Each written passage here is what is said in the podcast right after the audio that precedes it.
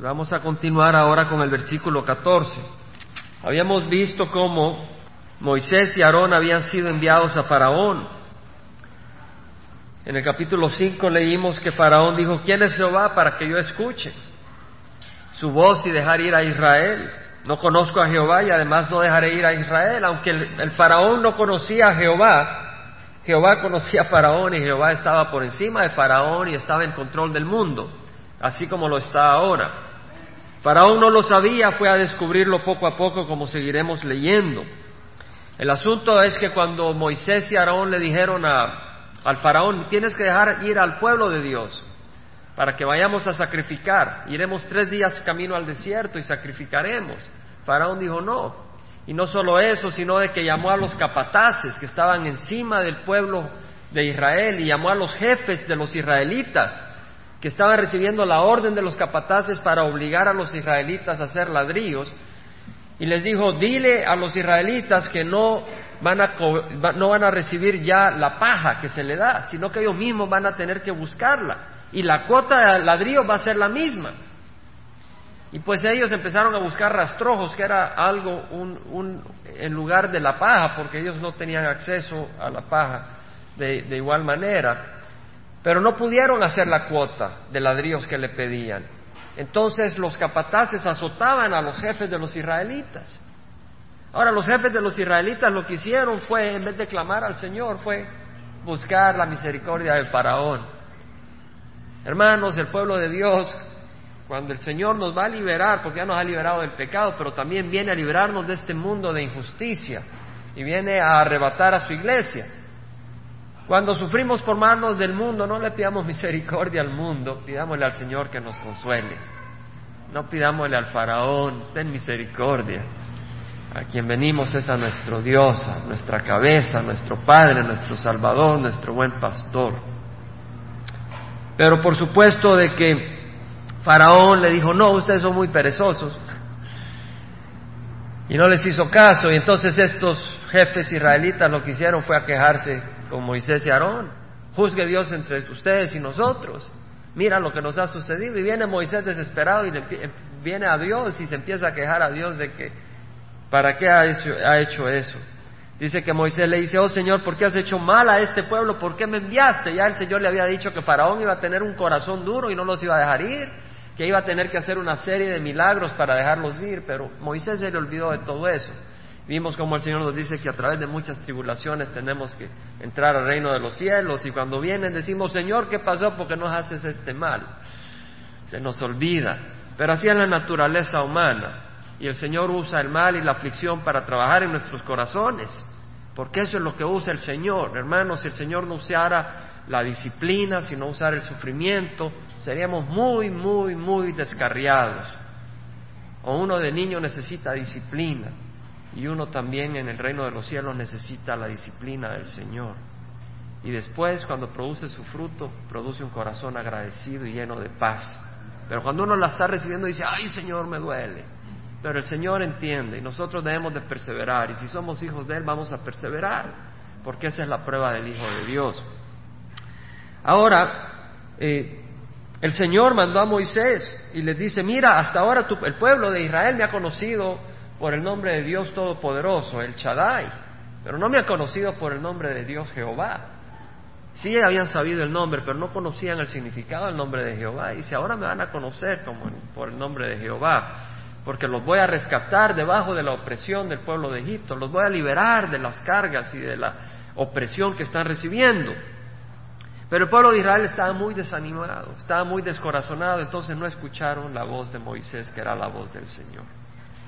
No dejemos nosotros que las circunstancias de la vida nos descorazonen al punto de no querer oír la palabra del Señor. La palabra del Señor nos va a separar del pecado, ese pecado nos va a separar de la palabra del Señor. Busquemos la palabra del Señor siempre.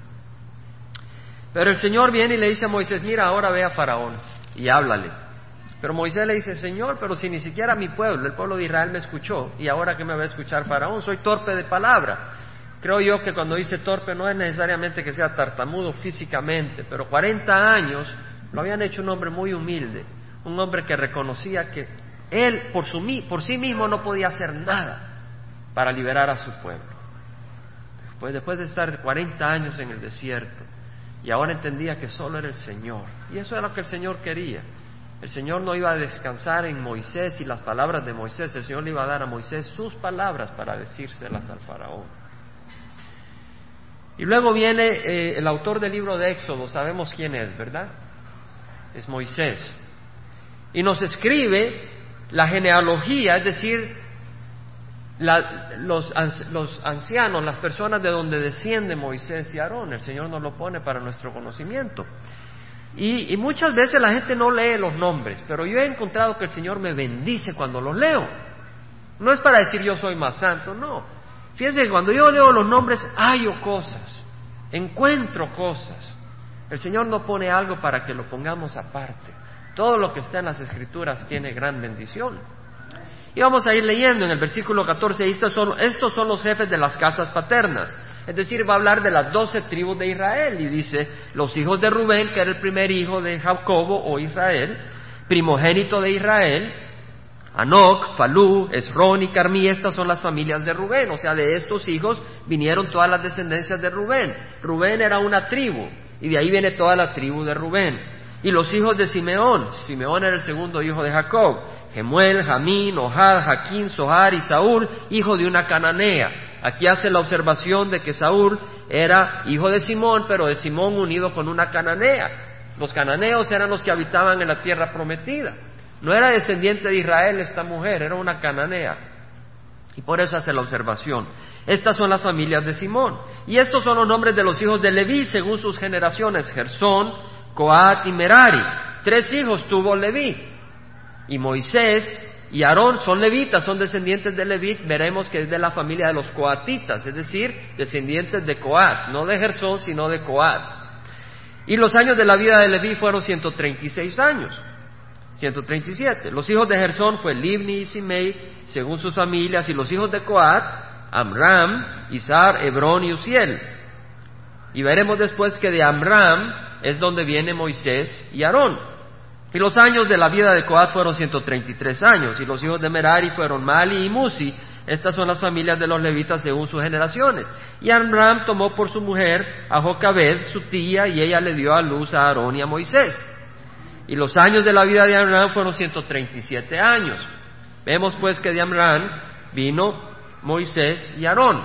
Y los hijos de de Isar fue Coré, Nefeg y Sicri, y los hijos de Uziel, Misael, El Zafán y Sitri, y Aarón tomó por mujer a Eliseba, hija de Aminadab, hermana de Naasón, y ella le dio a luz a Nadab, Abiú, Eleazar e Itamar. Posteriormente veremos que Nadab y Abiú fueron destruidos por el Señor, porque no respetaron ni oraron al Señor. Y esto es lo que vamos a ir leyendo. El libro de Éxodo es un libro hermoso. Ya vamos a ir viendo cosas que el Señor nos enseña en el libro de Éxodo. Pero el que es paciente y busca va a recibir la bendición. Y los hijos de Coré fueron Asir, Elcana y Abisaf. Estas son las familias de los coreitas. Y Eleazar, hijo de Aarón, tomó por mujer a una de las hijas de Futiel y a él le dio a luz a Finés. Finés fue un gran hombre de Dios. Veremos posteriormente cómo Dios salva al pueblo de Israel gracias al celo que Finés tenía por las cosas de Dios. Y vamos a leer eso. Estos son los jefes de las casas paternas de los levitas según sus familias. Estos son Aarón y Moisés a quienes dijo el Señor, es decir, Jehová, sacad a los hijos de Israel de la tierra de Egipto por sus ejércitos. Ejércitos. Hermanos, estamos en una batalla y el pueblo de Dios es un ejército. Nos guste o no nos guste. Estamos en una batalla. Este no es nuestro lugar de descanso. Nuestro lugar de descanso es cuando venga el Señor. Cristo es nuestro descanso. Pero no es este nuestro lugar de descanso, es Cristo no este lugar. Pronto descansaremos en un lugar donde no hay guerra, donde no hay injusticia, donde no hay maldad. Pero ahora Cristo y siempre será nuestro descanso y nuestra paz. Ahora vemos la genealogía. Es interesante porque los judíos, los hebreos se preocupaban mucho por los ancestros, de quién viene quién, de quién viene fulano y mengano, van, y, escogen y apuntan, y de esa manera eh, para ministrar en el templo había que ser descendiente de Leví. Y aquí tenían quiénes, de dónde venía cada uno. Entonces podías saber si tú puedes ministrar en el templo. Y debido a que eran tan, tan cuidadosos en la genealogía, podemos tener la genealogía de Jesucristo, desde Adán. Llegamos hasta la genealogía de Jesucristo y ver de que Jesucristo es descendiente de David, de acuerdo a la promesa, porque los judíos eran muy cuidadosos en las genealogías, así y aún así lo son. Usted va a las iglesias en Israel y en las iglesias aún de los árabes, usted encuentra que tienen los, los registros genealógicos de cientos y hasta de más de mil años. A mí me consta personalmente eso. Hermanos, entonces en el versículo 28 vemos que dice, y sucedió que el día que Jehová habló a Moisés en la tierra de Egipto, vemos que el Señor le había hablado a Moisés en el monte Sinaí, cuando estaba cuidando las ovejas de su suegro Jetro o Reuel. Pero también se le apareció a Egipto, le habló en Egipto y, y, Jehová habló a Moisés diciendo, yo soy Jehová, di a Faraón, rey de Egipto, todo lo que yo te diga. Pero Moisés dijo delante de Jehová, he aquí yo soy torpe de palabra, ¿cómo pues me escuchará Faraón? Era lo que habíamos hablado que el Señor, que Moisés le dijo al Señor.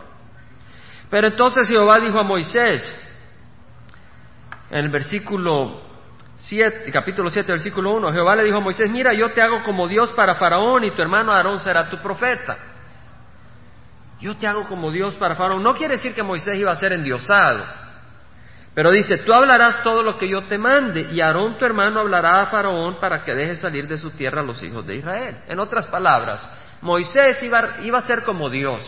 Él iba a hablar y Aarón iba a oír y iba a decir al Faraón. Entonces, el que habla es Dios.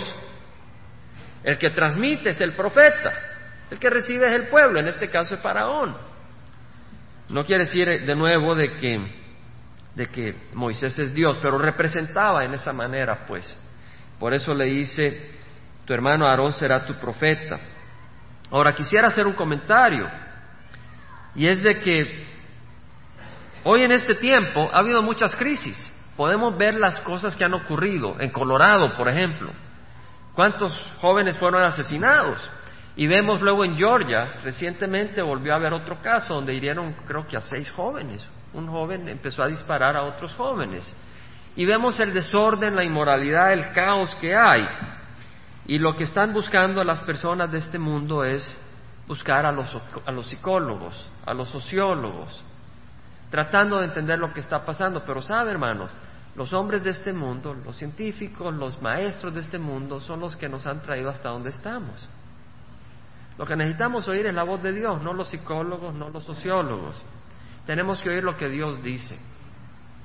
Eso es lo que tenemos que buscar a Dios. En Deuteronomio, capítulo 18, ahora hay muchas personas que dicen que, que son profetas, a veces organizaciones que dicen somos el profeta de Dios. En Deuteronomio capítulo 18, capítulo 18, versículo 15, Dice el Señor, un profeta de medio de ti, de tus hermanos, como yo te levantará Jehová tu Dios, a él oiréis, a él oiréis. O sea, lo dice a través de Moisés. Un profeta, o sea, vemos cómo Moisés era como Dios y Aarón como profeta.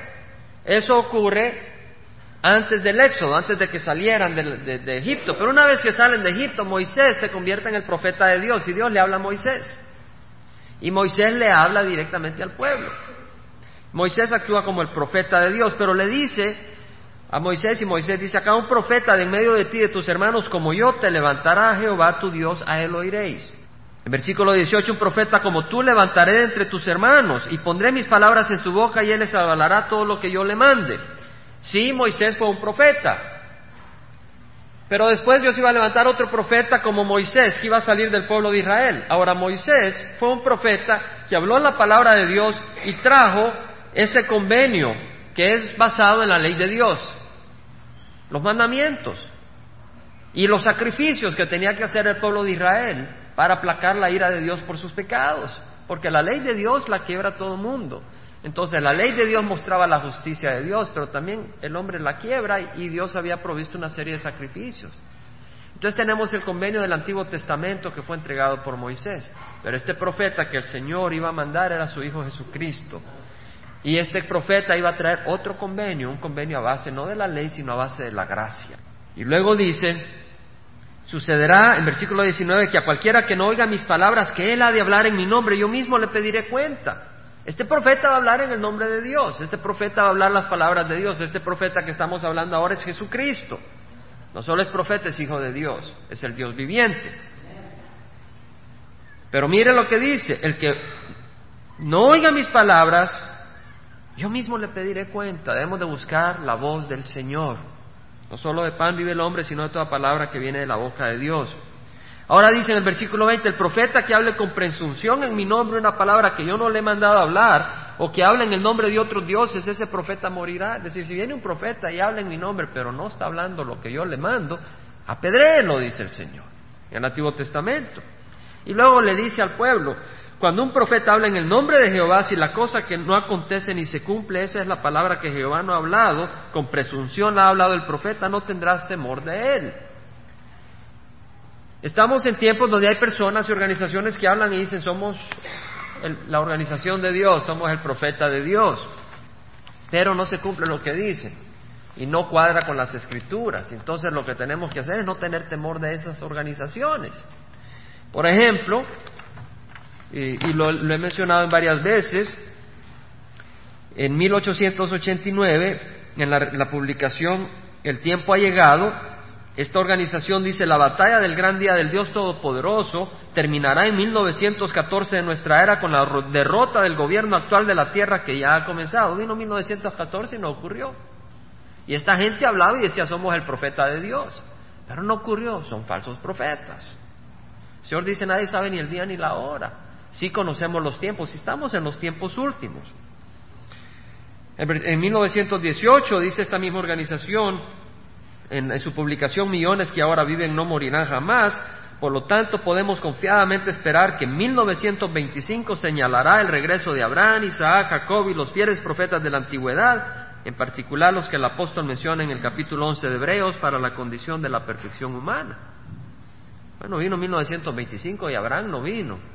Vinieron muchos niños que los bautizaron por el nombre de Abraham, pero no era Abraham el patriarca. En 1923, la revista La Atalaya, del primero de abril de 1923, dice: Nuestro concepto es que 1925 está definitivamente establecido por las Escrituras. Ahora, muchas personas tienen temor y saben que ahí tal vez no se han cumplido, pero aceptan explicaciones o lo que sea, tienen temor. Pero el Señor dice: No tengas temor. Si ha hablado en mi nombre y no se cumpla, no tengas temor. Tengamos temor de Dios, no de las organizaciones de los hombres. Cristo nos ha traído paz y nos ha traído libertad. Si el Hijo de Dios os hace libres, seréis verdaderamente libres. En Cristo tenemos libertad. Ahora seguimos, hermanos. Eh, en Hebreos, brevemente, capítulo 1 de Hebreos. Leemos que dice Dios, habiendo hablado hace mucho tiempo, en muchas ocasiones y de muchas maneras a los padres por los profetas, primero versículo de Hebreos, Dios ha hablado a través de muchos profetas en muchas ocasiones y de muchas maneras. De distintas maneras, en distintas ocasiones Dios usó profetas.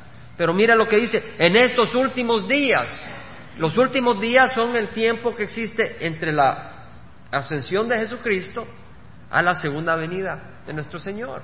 Cuando viene a, recoger a su pueblo, pues no viene a quedarse, sino a recoger a su pueblo. Dice, en estos últimos días nos ha hablado por su Hijo, a quien constituyó heredero de todas las cosas por medio de que hizo también el universo. Jesús ha creado el universo, Jesús ha hecho el universo. No solo es un profeta, es el Hijo del Dios viviente a quien adoramos. En el versículo 6 dice, adórenle todos los ángeles de Dios. Solo podemos adorar a Dios. Jesucristo pues es el Hijo de Dios y es Dios en la carne.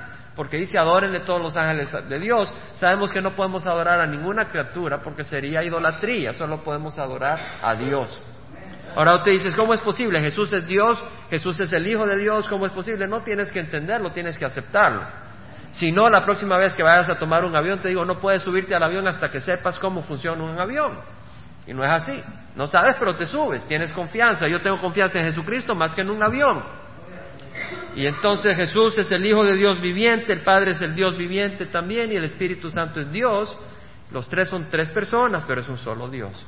¿Lo entiendo? No, no lo necesito entender. Esa es mi libertad y mi paz. Entonces seguimos, hermanos, en, Éxodo, porque la historia es sabrosa para alimentarnos en ella.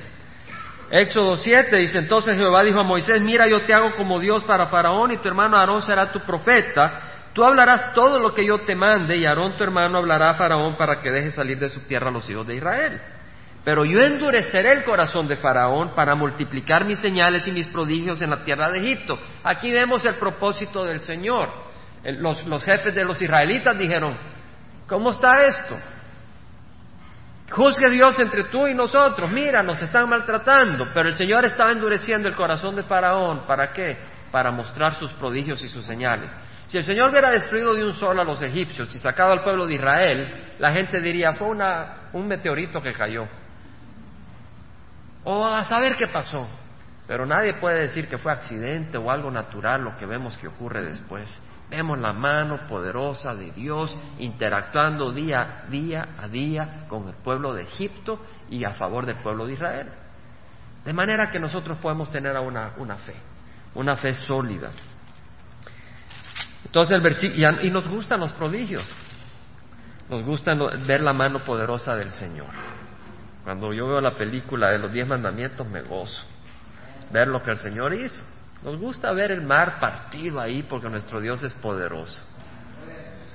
Y Faraón no os escuchará, entonces pondré mi mano sobre Egipto y sacaré de la tierra de Egipto mis ejércitos, a mi pueblo, los hijos de Israel, con grandes juicios, y sabrán los egipcios que yo soy Jehová. De esta manera el pueblo de Egipto, los egipcios iban a dar cuenta que Dios es Jehová, es el Dios poderoso, cuando yo extienda mi mano sobre Egipto y saque de en medio de ellos a los hijos de Israel. Jehová quiere decir el Dios que nos libera, el Dios que nos saca de la opresión y Él nos saca de la opresión de Satanás. E hicieron Moisés y Aarón como Jehová les mandó, así lo hicieron. Moisés tenía 80 años y Aarón 83 cuando hablaron a Faraón. Y habló Jehová a Moisés y Aarón diciendo, cuando os hable Faraón y diga, haced un milagro, entonces dirás a Aarón, toma tu vara y échala delante de Faraón para que se convierta en serpiente. Hermanos, ¿de quién era la vara cuando estaba Moisés enfrente del arbusto encendido. Era de Moisés primero, pero le pertenece a Dios porque todo le pertenece a Dios. Pero después leímos que esa vara menciona en la, la Biblia, la vara de Dios. Y ahora es la vara de Aarón. Porque si es de Dios, Él se la puede dar a quien quiera para su gloria. Toma tu vara y échala delante de Faraón para que se convierta en serpiente. Vinieron pues Moisés y Aarón a Faraón e hicieron tal como Jehová les había mandado. Y Aarón echó su vara delante de Faraón y de sus siervos y se convirtió en serpiente. Imagínense, hermanos. Entonces Faraón llamó a los sabios y a los hechiceros y también ellos los magos de Egipto. Hicieron lo mismo con sus encantamientos, hermanos. Estos hechiceros tiraron unas varas y se convirtieron en ser. Yo no sé cómo ocurrió, pero no perdamos de vista algo, el enemigo es poderoso y hace milagros. Y tenemos que entenderlo porque así como se vio el poder del Satanás antes de la liberación del pueblo judío de Egipto, así se va a ver el poder de Satanás antes del arrebatamiento del pueblo de Dios hacia el reino de los cielos con milagros y prodigios poderosos. Todo coincide, hermanos. En 2 Tesalonicenses tenemos la, la, el Señor avisándonos para que no estemos desprevenidos y para que también unos con otros estemos listos. En el capítulo 2, versículo 3 dice, perdón, el versículo 7,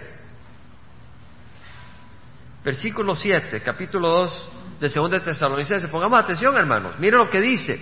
El misterio de la iniquidad ya está en acción. El misterio de la iniquidad. Hermanos, fíjense que dice el misterio de la iniquidad. Hermanos, la palabra del Señor es tan preciosa que no la desperdiciemos. Dice el misterio, ¿sabe qué? Este mundo no se da cuenta que es Satanás el que está obrando. Están tratando de ver cómo hacemos para resolver los problemas que tenemos. ¿Cómo educamos a los jóvenes en las escuelas? ¿Cómo vemos esto? Ellos no se dan cuenta que hay un poder de maldad de Satanás que está actuando en este mundo.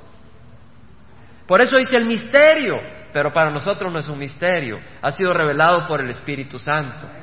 Dice, el misterio de la iniquidad ya está en acción, Satanás está en acción, lo vemos en los trabajos, lo vemos en los lugares, aún en nuestros hogares ataca Satanás. Ya está en acción solo que aquel que por ahora lo detiene lo hará hasta que él mismo se ha quitado del medio. Miren lo que dice, aquel, no dice aquella fuerza. Ahí están estas películas, la fuerza. Tenemos a alguien que tiene fuerza, pero no es la fuerza, es un Dios personal que nos ama y se relaciona con nosotros.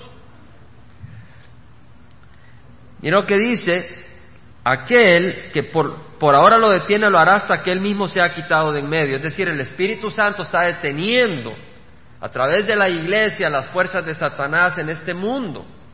Pero cuando la iglesia sea arrebatada, el Espíritu Santo ya no estará habitando los corazones de los hombres.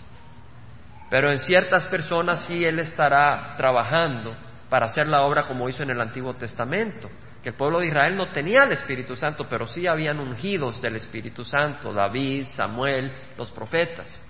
Y así va a trabajar el Señor en ese tiempo. Y luego dice, entonces será revelado ese inicuo, que es decir, el anticristo, a quien el Señor matará con el espíritu de su boca y destruirá con el resplandor de su venida, inicuo cuya venida es conforme a la actividad de Satanás. Este anticristo vendrá de acuerdo a las actividades de Satanás con todo poder y señales y prodigios mentirosos. Mostrarán poder, habrán milagros, pero no vienen de Dios.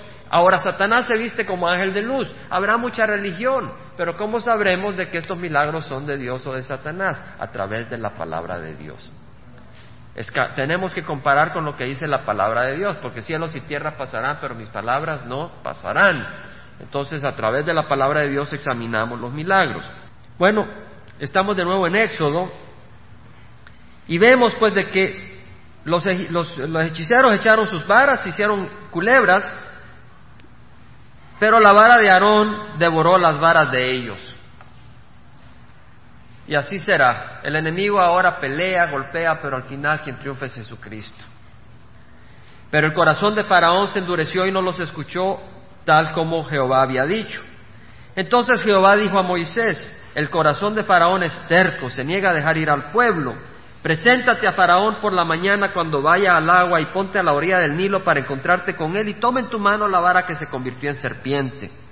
Y dile, Jehová, el Dios de los hebreos, me ha enviado a ti diciendo, deja ir a mi pueblo para que me sirva en el desierto, mas sea aquí, hasta ahora no has escuchado.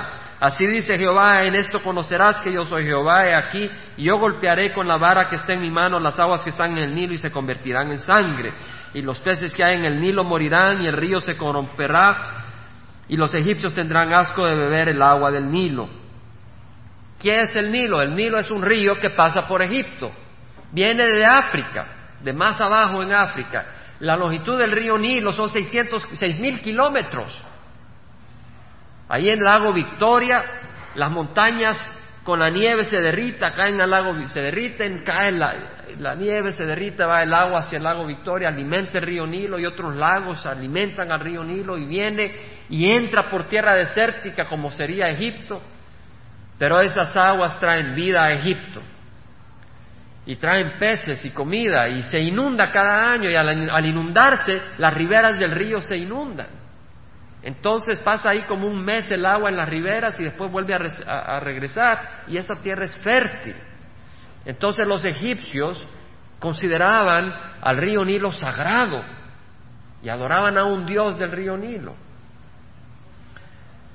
Era sagrado el río y Dios va a mandar a golpear al río. En otras palabras, Dios iba a mostrar desprecio a lo sagrado de este mundo. Eso era delicado para el pueblo de egipcio. Iba a tocarle su propia religión al Señor. El Señor iba a juzgar su religión falsa. Porque al golpear está mostrando desprecio, está mostrando disciplina, está mostrando castigo. El Señor, dile, le dice en versículo 16, el Jehová, el Dios de los hebreos, me ha enviado. Deja ir a mi pueblo. Así dice Jehová. En esto conocerás que yo soy Jehová. He aquí, yo golpearé con la vara que esté en mi mano. Versículo 17. ¿Quién es el que golpeará? El Señor dice, yo golpearé. Pero es Aarón. Aarón, Moisés, Dios son uno en propósito y en servicio acá para rescatar al pueblo de Israel. Y así nosotros debemos ser unos con Jesucristo en la obra del Señor para liberar a nuestros hermanos de la opresión de Satanás. Y Jehová dijo a Moisés, di a Aarón, toma tu vara y extiende tu mano sobre las aguas de Egipto, sobre sus ríos, sobre sus arroyos, sobre sus estanques y sobre todos los depósitos de agua, para que se conviertan en sangre. Y habrá sangre por toda la tierra de Egipto, tanto en las vasijas de madera como en las de piedra. Así lo hicieron Moisés y Aarón, tal como Jehová les había ordenado. Y alzó Aarón la vara y golpeó las aguas que había en el Nilo ante los ojos de Faraón y sus siervos, y todas las aguas que había en el Nilo se convirtieron en sangre. Imagínense. Viene Aarón y golpea las aguas y se convierte en sangre. Y los peces se mueren y había una pestilencia tremenda. Ese río sagrado que traía vida a Egipto ahora es maldecido por el Dios de los hebreos. A ver quién tiene poder. Y así este mundo, ¿verdad? Hay bendiciones que vienen del príncipe de este mundo, que parecen bendiciones, pero no son bendiciones, ¿verdad?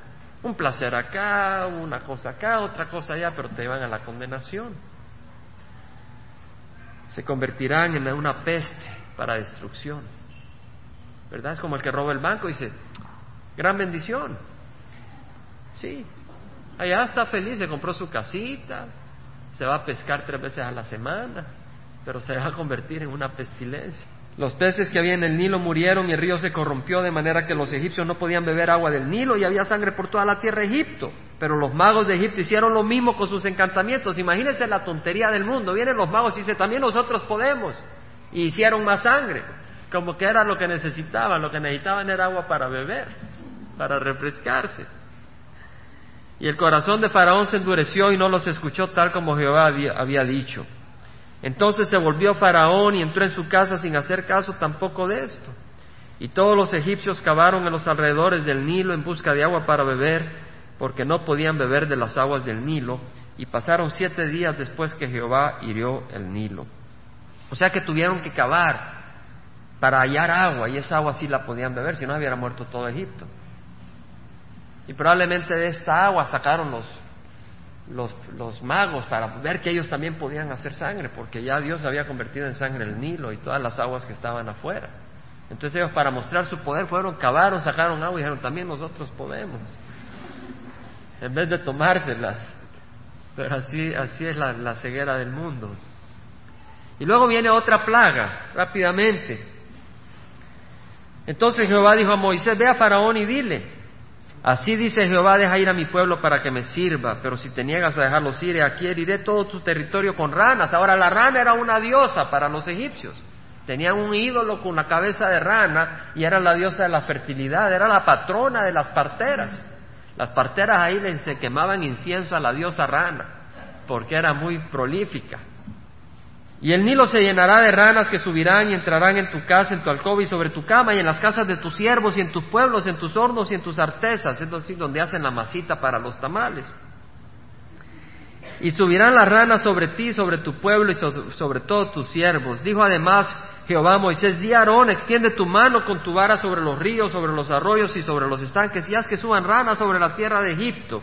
Y extendió Aarón su mano sobre las aguas de Egipto, y las ranas subieron y cubrieron la tierra de Egipto se llenó de ranas, hermanos. Nunca se me olvida, estábamos jovencitos, jovencitos, unos 17 años. Estábamos allá en una, un ranchito a la, orilla, a la del mar, allá en El Salvador, un día de esos, cuando tenía mi, juventud. Y en la madrugada me levanto a caminar y me paré en una rana, pues no se sentía muy bonito. Ah, pero se había llenado de ranas la tierra. Y cuando se, paraban las ranas, se estaban parando sobre sus dioses. Imagínense. Nuestro Dios es poderoso. Ellos estaban parando sobre sus dioses. Los magos hicieron con sus encantamientos lo mismo, imagínense. Tenían muchas ranas y ellos también pues, probaron que podían hacer ranas. Vemos el poder de Satanás, pero la locura del mundo.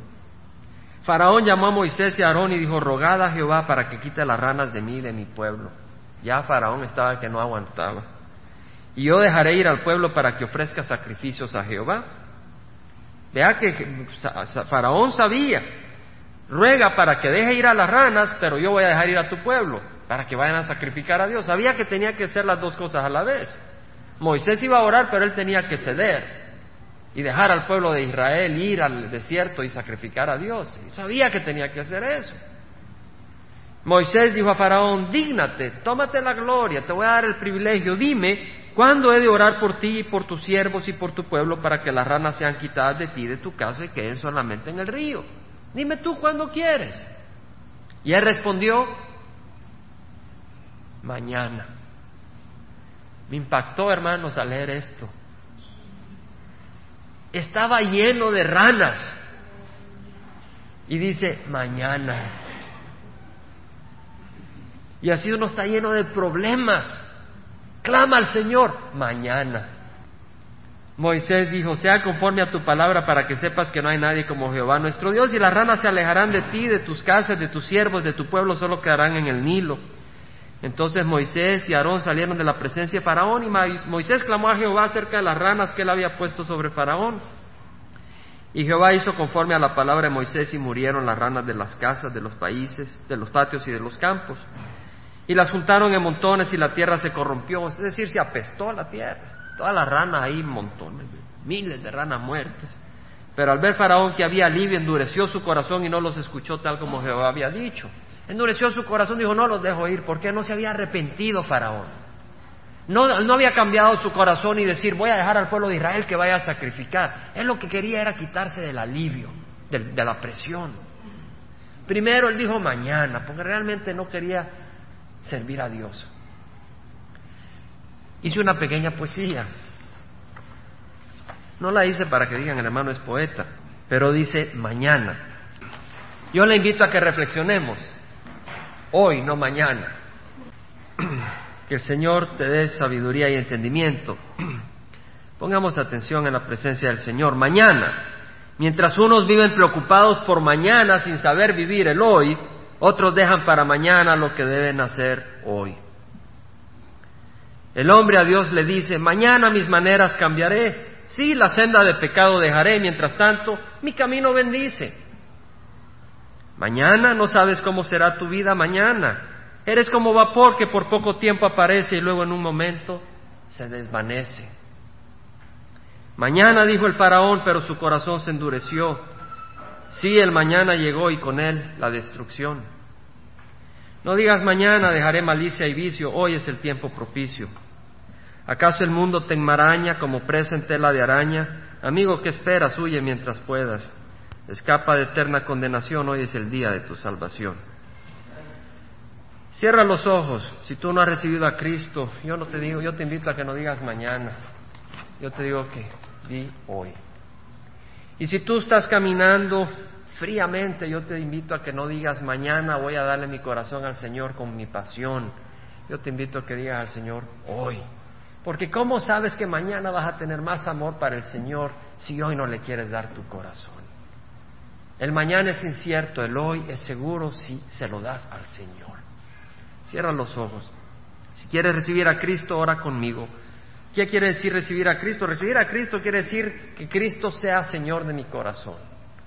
Porque yo puedo decir el Señor Jesús, pero Él debe ser el Señor de mi corazón. Si quieres recibirlo, quieres que Él entre a reinar, y para eso murió Él en la cruz, para pagar por tus pecados. Para pagar por tus pecados, pero tú puedes despreciarlo o puedes recibirlo. Ora conmigo. Padre Santo, perdona mis pecados. Entra a mi corazón, toma control de mi vida. Yo no tengo paz en mí, no tengo paz en el mundo. Dame tu paz, Señor. Tú eres Dios, tú eres amor. Perdona mis pecados. Gracias por morir en la cruz. Hoy has entrado a mi vida porque te he entregado mi corazón. Gracias, Señor. Ayúdame a vivir para ti. Ayúdame a no ser engañado por Satanás. Ayúdame a conocer a ti que eres vida y eres amor. No permitas que el enemigo me engañe, pero que conozca al Dios del amor, al Dios de la vida. Tal vez tú dices, ¿por qué voy a dejar entrar a Dios a mi vida? Me va a hacer como un monjecito ahí en una esquina todo el tiempo de rodillas. Jesús es el que convirtió el agua en vino. Es el que multiplicó los panes y los peces. Es el que creó la puesta del sol y la salida del sol. Es el que ha creado al hombre y a la mujer con la capacidad de amarse Satanás ha traído la capacidad de destruirnos. Escoge a quién quieres que reine en tu corazón, Jesús o Satanás. No hay otro, solo hay dos príncipes, el de la luz y el de la oscuridad. Si hoy has recibido a Cristo en esta oración y la has hecho de corazón, tienes vida eterna. Si tú dejas para mañana estar caliente para el Señor, no te dejes engañar. Hoy es el día de la entrega de tu corazón. Limpia mi corazón y el de cualquiera que viene a los pies de Jesús. Y también de esa cruz sale un río de agua viva, el Espíritu Santo que ha sido derramado sobre nuestros corazones. Te rogamos por tu Santo Espíritu, Señor, por fortaleza en medio de las tribulaciones, por ánimo en medio de las dificultades, por paz en medio de las tormentas. Padre, te damos gracias por tu palabra. Te damos gracias porque nuestro Dios es un Dios de poder. Hay un tiempo para sufrir, pero también hay un tiempo donde tú vendrás a rescatarnos de este mundo de injusticia, de este mundo de maldad, aún de nuestro propio pecado malvado, de aún nuestro propio cuerpo malvado, Señor. Nos has librado del pecado, pero tenemos un cuerpo pecador y por eso vienes a transformarnos. Gracias, que todo lo que pides es un corazón entregado en tus manos. Señor, te rogamos por la ciudad de Onash, por el pueblo que ha escuchado tu palabra, por los que no, no han escuchado, Señor, que tú abras las puertas para que escuchen. Te rogamos por cada miembro de nuestra congregación, por los que nos visitan, los que nos han visitado. Señor, a los que traen enfermedad, dale sanidad. Sobre todo a los que tenemos desánimo o enfermedad de corazón, Señor, que tú nos des limpieza y nos des fortaleza. Padre, glorifica tu nombre. Manifiéstate en medio de tu pueblo. Que solo tú recibas el honor y la gloria. Y ahora, Padre, te rogamos que el amor del Padre, la gracia de nuestro Señor Jesucristo y la comunión del Espíritu Santo vaya con cada uno de nosotros. Te lo pedimos en nombre de Cristo Jesús. Amén.